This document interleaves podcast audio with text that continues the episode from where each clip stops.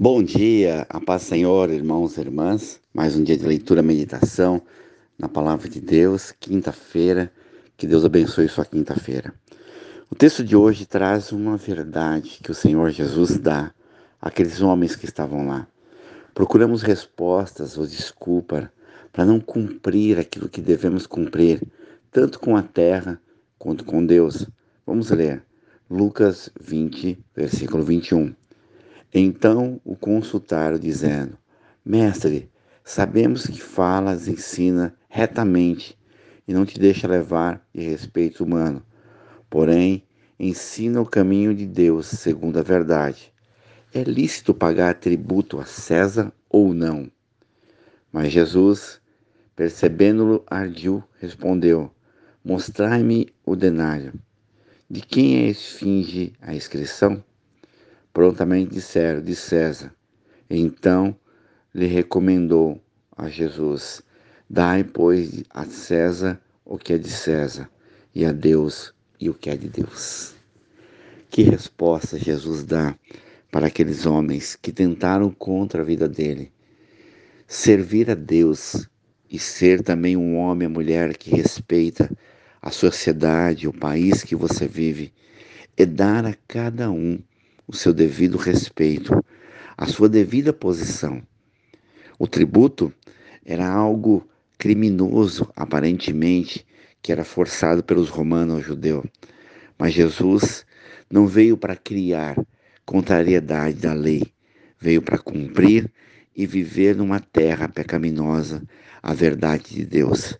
Muitas vezes somos coagidos ou somos talvez contrariados pelas leis, pelas regras que o mundo impõe.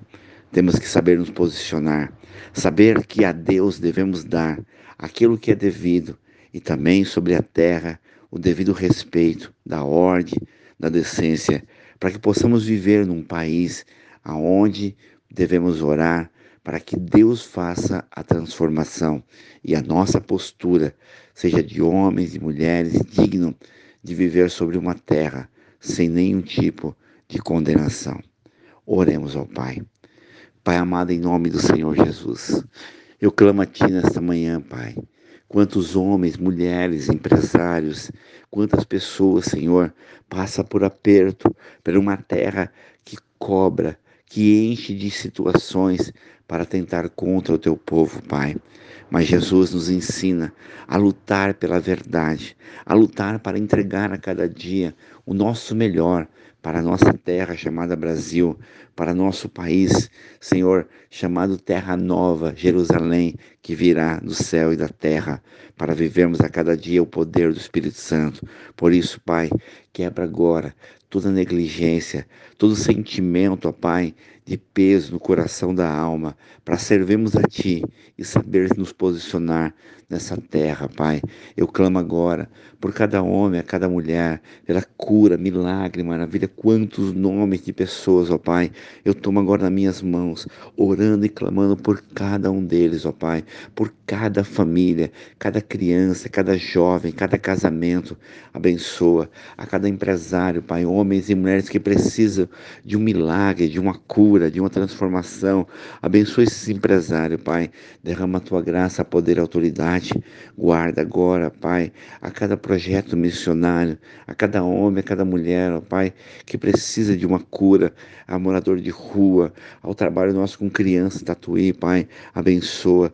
Eu, eu me uno em oração com os 40 intercessor, o grupo de Jacareí, São José dos Campos, ó Pai, clamando e orando. A cada pedido na mão da pastora Eliel, Melisângela, missionária Selma, Bispo Miguel, pastora Elza, missionária Neves, orando e clamando todos os dias, ó Pai, para que haja cura, haja milagre, cura esse país chamado Brasil, Pai, abençoa esse país, dá a tua bênção, a tua vitória, Pai.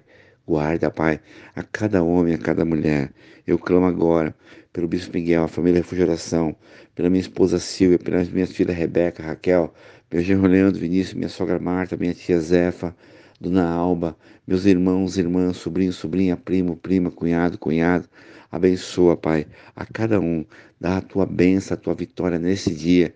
Conduza cada homem, a cada coração para a bênção e para a vitória.